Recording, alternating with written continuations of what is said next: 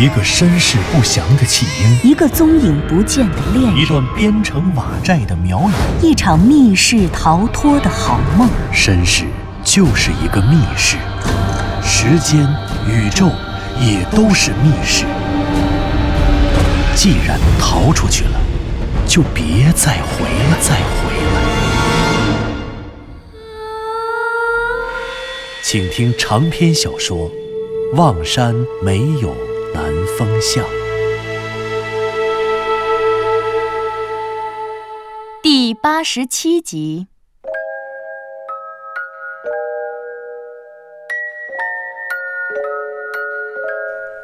就像年老的人总是更崇尚早晨，哪怕是早晨的空气质量比晚上更糟，老年人也总是更习惯于早起晨练，而年轻的人则更喜欢晚上。灯红酒绿、纸醉金迷的夜生活，常常是年轻人的最爱。向南风在年轻人里不算是特别年轻的那种，他平时很少特殊的享受醉生梦死的夜生活，而湘西谷主和佐和子也差不多，他们平日大多有着非常规律的作息时间。不过最近这几天，他们的时钟好像彻底转了过来，三个人紧赶慢赶，还是在当天下午三点才到达了石头村。等进了山，走到石碑山的半山腰。走到石碑的时候，已经是晚上九点了。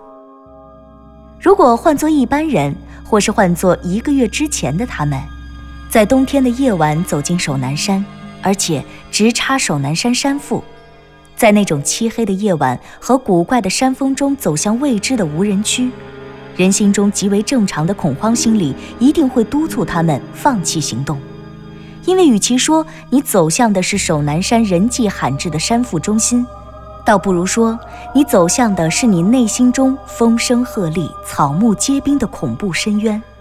不过，向南风他们不是其他人，在经历了三天夜探雍家坟的行动后，他们内心中那个上蹿下跳的胆小鬼，早已经被雍家坟棺材里的那些狼犬厉鬼撕咬得死于非命了。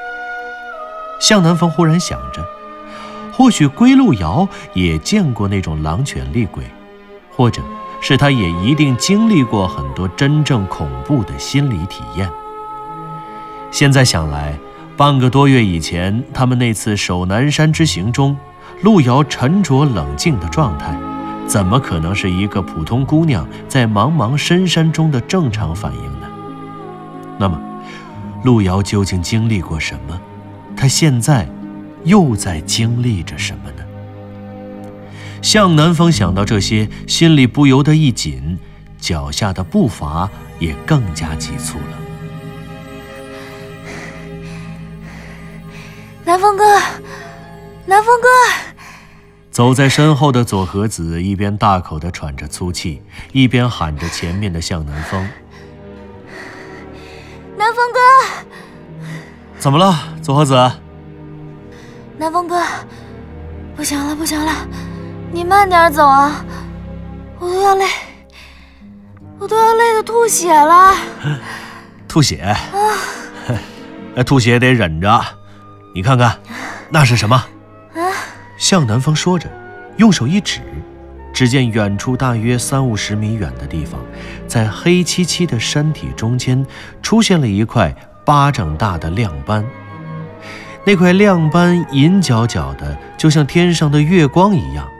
可仔细一看，那亮斑的颜色又不是月光的颜色，它比月亮更清澈、更透彻、更浑然一体。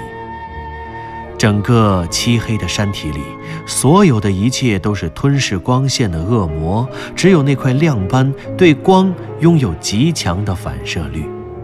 那是，那是。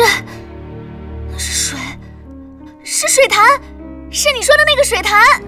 佐和子兴奋地喊着，他身体里的潜能又被进一步激发和利用起来。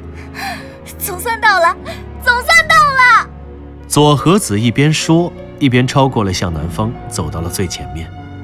在嗖嗖的山风和刷刷的脚步声中，山谷里的蜿蜒迂回中，挡在眼前的一个小山丘被绕了过去，瞬间。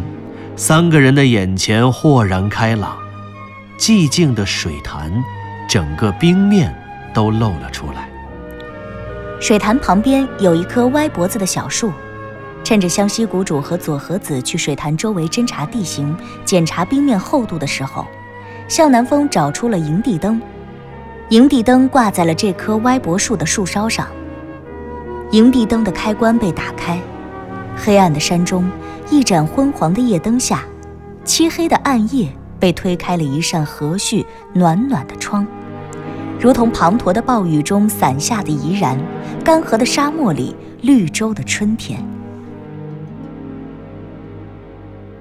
嘿，看完了吗？看完了就过这边来坐坐吧。啊，来了来了！左和子说着，朝向南方这边跑了过来。哎，你慢点跑，别摔着。没事没事，南风哥，这水潭可真神。神吧？哎，你们俩刚才折腾什么呢？我听着咣咣的。啊，师兄在那儿砸冰呢。向南风正问着左和子。湘西谷主在后面不紧不慢的也走了过来。他走过来的时候，手里多拿了一个什么东西，而且双手还在不停的忙活着，嘴里鼓捣着：“真深啊，真深，真是怪了。”怎么了，湘西谷主？你手里那是什么东西啊？给你瞧瞧。湘西谷主说着，已经走到了近前。他把手中的东西递给了向南风，然后找了旁边的一块平平的石头坐了下来。向南风从湘西谷主手里接过了那个东西，还没有仔细看，就觉得自己的手上湿漉漉、凉丝丝的。哦，不，不是凉丝丝，而是冰凉冰凉的。他再一看，原来手里拿着的是一个线轴，就是那种圆形的一个圆盘，圆盘的外圈绕着线。中间圆心的部位有个线轴，可以用来绕线的那种线轴。线轴里的线明显是沾过了水，所以才让人在这个冰冷的冬夜摸起来冷飕飕的。哟，湘西谷主，你这是要请我们俩吃烤鱼呀？你早说呀！我刚才应该给你先生个火。哈哈，烤鱼不着急，等回到市里啊，找个二十四小时的烤鱼店，我一定请你吃个饱。你老是签这种空头支票，哪儿来的二十四小时营业的烤鱼店呀？你以为你是快餐呢？啊，得了得了，还是说正事儿吧。你们俩刚才在湖边忙活什么呢？啊，我一直想知道这天坑究竟有多深。我想之前啊，你肯定没测量过。今天在酒店等你来的时候，我刚好从窗户上看，马路对面有个渔具店，所以呢，就去买了这么一个线轴。哦，我来这么多次，我怎么没想到这点呢？可是，哎，这么小的线轴够用吗？够了，南风哥，这线轴里的线啊是凯夫拉防弹材料制成的，所以别看就这么小的一轴线，又细又长，有二百八十米呢。哟，你俩还挺懂。嗨，我和佐和子哪懂啊？只是他爸爸藤原教授特别喜欢海钓。基本上啊，年年放假都会带我们俩去佛罗里达钓鱼。是啊，我们俩去了就是吃，所以刚才这铅坠还是买小了。我就说得买大的吧，师兄，你偏不听。哎，这不一样吗？也成功了呀！哦，成功了！向南风听到“成功了”三个字，似乎眼前一亮，立刻追问道：“是成功测定了这天坑的高度吗？怎么样？有多高啊？”据说这根线有二百八十米。我想，如果渔具店的人或者线的生产商没有缺斤短两的话，起码应该有二百六十米深，而且这还仅仅是离岸大约十米远的地方。我是在地上捡了一块石头，把石头扔出去，大概扔了十米，石头的重力把冰面砸开了，这我才顺着冰面把铅坠划过去，然后测的深度。怎么样？测完了你有什么感受啊？跟我们分享一下啊，感受嘛，就是这水潭绝对不一般。你看，这周围的山体还比较平缓，可这水潭啊，不对，是天坑。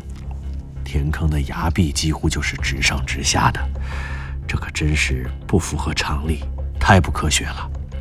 按理说，这水潭应该是个山谷，可现在这个深度，这个崖壁这么陡，简直就是个峡谷。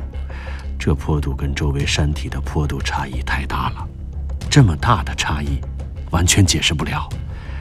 再说了，天坑一般都是喀斯特地貌形成的，可这地方，我们看见石头的风化呀，包括地质史上整个望山市和首南山的演化呀，都应该是属于丹霞地貌。可这丹霞地貌不可能形成天坑啊！湘西谷主一边说，一边拿出了手机。手机到了这个地方，其实根本就没有信号，因此也不知道他噼里啪啦的按了一堆什么东西。还有一点，就是这个水，这水好奇怪呀，它打哪儿来的呢？望山是季风气候，冬天夏天的降水量差异很大。如果说夏天这水潭里有这么多水，或许还稍微有点可能，可现在是冬天，冬天还有这么多水，而且周围又没有水源的补给，实在是不可思议。再者就是，即便是夏天这里能有一个合理的水潭，那也是建立在这水潭底下不是天坑的情况下。我刚才用手机简单的算了一下，这天坑直径初步就按照二百五十米算。深度大概二百六十米，这样的话，整个天坑的蓄水量就有应该将近一千三百万立方米。这么多，这个问题我倒是忽略了。原来湘西谷主用手机是在算水潭的蓄水量，这真是个有意义的数据统计。向南风心想，自己怎么就没有想到呢？一千三百万立方米，如果这水潭是一个堰塞湖的话，这个蓄水量简直就是天文数字了。向南风心中一惊，他也没有想到这水潭里会有这么多水。一千三百万立方米的水啊，这么多水，那是将近一千三百万吨啊！如果说这个水潭的表面确实没有河流注入，那简直太可怕了。是啊。要么这水潭底下得有地下河，要不就是有泉眼。我们先不说为什么有地下河、有泉眼的活水，大冬天还能冰冻成这样的问题，就说这一千三百多吨水，一个标准大气压下，这得有多大的压力才能把水压到这么高，能让水位线保持在这个海拔高度上？除非只有一种情况，就是这地下河或者泉眼本身的水源得和现在这冰面的水位线海拔一样高。可问题又来了，纵观整个首南山，我来之前看过地图了，别管是首南山，就是整个望山市，都不可能有这样的水源存在。所以呀，这水潭真是奇了，师兄。南山馆就在这水潭底下，而妙瑶塔地宫又在南山馆底下，有这水潭挡着，我们根本过不去。我和南风哥都愁死了。我看你还挺高兴的，分析个困难还分析的眉飞色舞的。哎，左和子，我可没有愁死了啊，你自己愁死吧。我我还挺高兴的呢。哎，你你们这都是怎么了？我主要是看湘西谷主一副信心满满的样子，我想他肯定是有进入南山馆、进入妙瑶塔地宫的办法。既然他有办法，我们跟着他就好了。哎，我没有啊，我没说我有办法进去啊，我呀，只是在黔驴技穷的情况下，激发一下革命的乐观主义精神而已。不是师兄，你就没有那种能把水吸干的巫蛊吗？要不？你包里有没有避水珠一类的东西？拿着它，我们就能下去了呀。你想什么呢？啊，做梦呢？你没办法呀，那没办法，你乐什么呀？还有你，南风哥，他都黔驴技穷了。静谧的深山里，歪脖树上挂着的营地灯，把黑夜劈开了一块明亮的小影。树下，一团暖暖的篝火烧了起来，篝火燃烧的白烟打算径直飘上九天，等到了空中大概二三十米的地方，才被山风忽地吹散。这歪脖树底下是一个避风港。轻松的氛围里，满目的疑惑前，向南风从怀里掏出了那本名叫《日令》的古书，交到了湘西谷主的手中。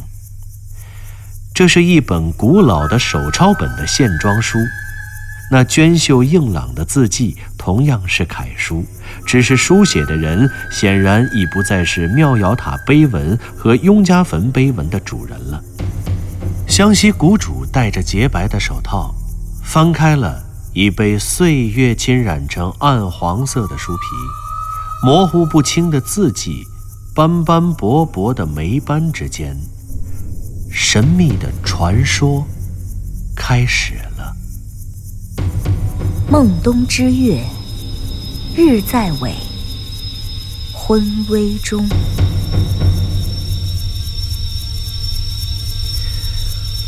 孟冬之月，日在尾。孟冬之月，日在尾。昏微中，盘户，盘户居上殿左，各乘玄路，驾铁什么？在在悬旗，依玄衣，扶玄玉。耳两悬蛇，把两悬蛇，剑两悬蛇。是月也，以什么东？曰曰洞月。手思吾老夜之夜之盘户。某日。立冬圣德，某日立冬，圣德在水，但七星中，其日什么鬼？盘户乃奇。湘西谷主翻开书，磕磕绊绊地读出了开头这几句话，然后他抬起头，眺望远处那一池诡异的幽潭。面前篝火的火苗在他的眼眸中呼呼地跳动，仿佛那干柴燃烧所发出的噼里啪啦的木头的细微的爆裂声，也是从他的眼眸里发出的一样。向南风闭上双眼，那声音仿佛灵魂的角膜层层碎裂的回响。师兄，这刚才那几句说的是什么意思啊？左和子的话。也问到了向南风的心里，这几句话究竟说的是什么呢？向南风只是兴奋地听到了“盘户”和“手撕五老”这两个跟苗国有关的词汇，这令他兴奋不已。原来这日令真的与苗国有关。可是，日令究竟说了些什么呢？就从湘西谷主读出来的这几句话来看，向南风的心头便充满了困惑。他虽然没能够直接听懂这些话的意思，可是他听出来了，这日令的内容似乎相当古老，而且远远比这本书的历史古老得多。听刚才那几句话的行文风格，向南风闭着眼睛，回忆起上大学的时候曾经选修过的中国古代文学史和中国古代史课程。湘西谷主手里的这本书。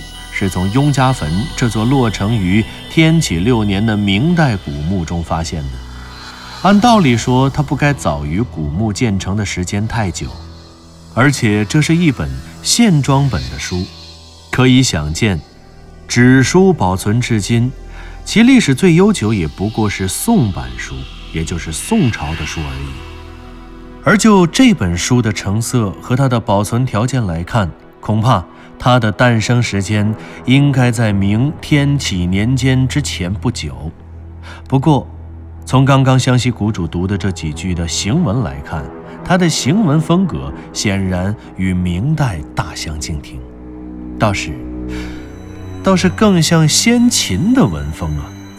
难道这是一本先秦的古籍？仅仅是被明代人誊抄后留在棺材中的吗？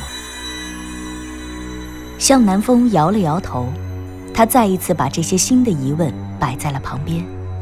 或许，他们的答案就藏在书里，也说不定吧。向南风笑了笑，同样以一种真诚的、困惑的眼神看着湘西谷主。这个时候，湘西谷主说：“嗯。”刚才那句话呀，大概的意思好像就是说，孟冬之月，这个月份我现在还不知道它具体指的是什么。呃，我们姑且先把它当成是阴历的正月吧，大概也就是公历的一二月份，姑且先这么看待它。呃，那么书里说呢，他说这个时候呢，太阳在尾，昏微中。湘西谷主，什么叫太阳在尾，昏微中？难道是说，太阳在一天中的尾巴，在黄昏的危机中？向南风哈哈大笑，左和子总能冒出如此令人玩味的答案，湘西谷主也被气得乐了出来。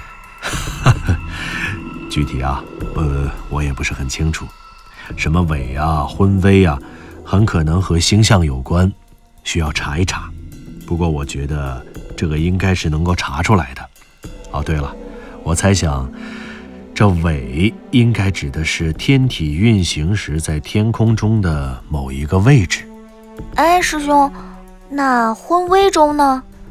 我估计啊，可能昏和微是两个星宿的名字吧，呃，两个星座的名字。湘西谷主也有点犹豫，不过向南风觉着他分析的很在理。是不是说太阳在公转的时候，每到孟冬，也就是？阴历正月的时候会达到尾这个位置，而它两边的那两个星宿是昏宿和微宿。如果按照师兄的说法，应该是这样的吧？是吗，师兄？左和子问湘西谷主，可湘西谷主只是点了点头，接着说道：“不过有一点还是很值得我们庆幸的，现在看来啊，这本书真的和苗国有关。你们看，他一开始就提到了。”盘户，后面一句还说到了手撕五老，这也就是强化了雍家坟和苗国的关联。你们看，他开篇讲的便是盘户大神的祭祀活动。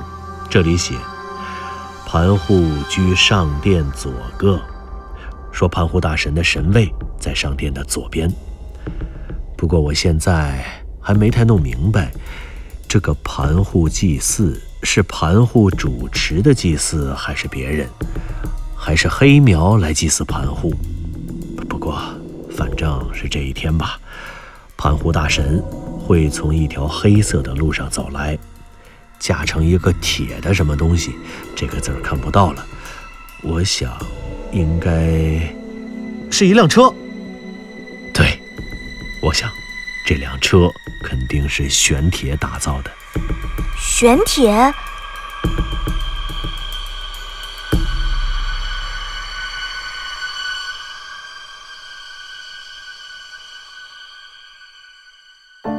您刚刚听到的是长篇小说《望山没有南方向》，作者刘迪川，演播杨静、田龙，配乐合成李晓东、杨琛，制作人李晓东，监制全胜。